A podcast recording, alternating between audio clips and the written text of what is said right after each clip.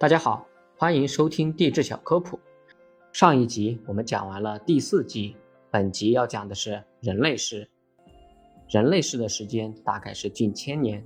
人类世这个词最早是由1995年诺贝尔奖得主、荷兰大气化学家保罗·克鲁森提出的。他认为人类活动对地球的影响足以进入一个新的地质年代。从地质年代上看，地球目前所处的年代属于全新世，已经有一点一七万年。但是在二战结束以后的几十年中，地球的地质特征发生了明显的变化。很多证据显示，人类活动很可能已经引发了一个新的地质年代——人类史。科学家们就此提出了以下这些证据。第一个证据就是新物质的出现。沃特斯等人认为。人类创造了许多新型的石头，例如陶瓷、玻璃、铜合金和砖，而这些材料已经广泛且长期存在于地层内。另一个重要的新材料便是塑料，工厂每年可生产约三亿吨的塑料。大量的河道和海洋中存在有塑料微颗粒，塑料在未来的地层中将被作为可识别的化石存在。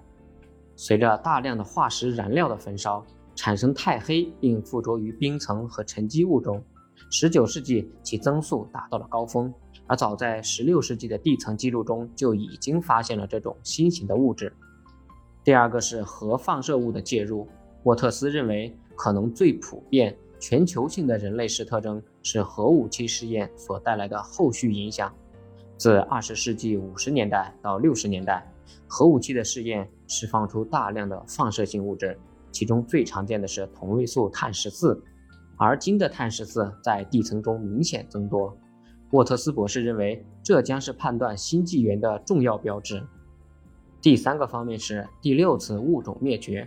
我们出于提高农作物的产量，将具有高含量的氮磷肥料大规模的使用，而现在的土壤中，它们的含量已经是上个世纪的两倍之多。这使得地球上的碳循环比二十五亿年前更加复杂多变。土壤中过多的氮和磷也会溶于湖泊和海洋中，导致季节性的缺少氧气的产生，大量本土的菌类的死亡。生物的进化和灭绝大多伴随着一个缓慢的过程，而近期物种也发生了明显的改变。即使地球上还有大量属于全新世的生物，但是就三个世纪前。地球上存在百分之五十无冰土地，而仅仅为百分之二十五，使得物种灭绝的速度远超于长期的均值。如果以这样的速度，百分之七十五的物种将在未来的几个世纪内灭绝，而我们也将迎来第六次的物种大灭绝。第四个方面是二氧化碳浓度的改变。二氧化碳浓度的改变是确定开启全新的纪元的另一个重要特征。通过采集并研究格陵兰的冰芯，认为二氧化碳排放速度要比1.2万年前快了一百倍，而大气中二氧化碳的浓度比80万年前的峰值还要高百分之三十五。这大部分都要归于工业革命后对化石燃料的焚烧所致。而如今的二氧化碳浓度已达到甚至超过了400个 ppm。大气中的二氧化碳在2005年是379个 ppm。比工业化时代高出三分之一，是将近一千万年以来的最高值。即使是保守的预测，到二十一世纪末期，这个含量还将翻倍。大气中的甲烷含量已经比工业革命前翻了一倍，变化速度之快，前所未见。全球气温的变化滞后于温室气体含量的变化，这可能与人类大量排放硫酸盐有关。但是在二十世纪，气温的总体趋势是在上升的，并且在过去二十年中开始加速。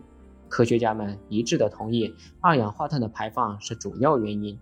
有预测说，二十一世纪结束时的气温将比现在高一点一摄氏度到六点四摄氏度，这将是六千万年以来的最高气温。第五个方面是海洋的变化，从全新世开始前到工业革命前。海平面在一万多年中大约上升了一百二十米。上个世纪的海平面只有轻微的上升。有预测说到二一零零年，海平面将比现在上升零点一九到零点五八米。这个预测在没有考虑到近期地球的冰带区域出现了加速融化的趋势。在全新世早期，大量的冰山崩塌曾经引发海平面的快速上升。现在预测只是一个短期的预测，但是从长期来看，当达到新的均衡状态时，可能气温每上升一度，海平面就将上升十米到三十米。相比于工业革命前，表层海水的 pH 值变小了零点一，这意味着海水变得更酸了。这主要是因为人类排放二氧化碳。未来海水的酸性化趋势与二氧化碳的排放密切相关。它的后果一方面是物理的，另一方面是生物的。因为许多分泌碳来构造自身骨架的生物将无法成长，这对海洋中的珊瑚礁和许多处在食物链底层的浮游生物都具有重大的影响。根据 IPCC 2007年的评估报告来看，在现存各种不同的经济模式下，未来50到100年，全球气候仍将继续向变暖的方向发展。预计到本世纪末。全球地表的平均增温将达到1.1摄氏度到6.4摄氏度，海平面上升将升高0.18米到0.59米。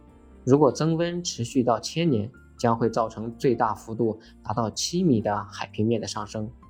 人类世的提出给人类一个警示，也给了一个机会。过去人们在无知的状态下影响环境，未来人们将会在清醒的状态下控制和引导自己的行为。通过温室气体排放等措施，阻止气候继续变暖的趋势，努力维系地球亿万年才进化出的这个刚好适于人类生活居住的环境。感谢您的收听。如果想了解更多地质科普，欢迎关注我的其他专辑。您的点赞和评论是我创作的最大动力。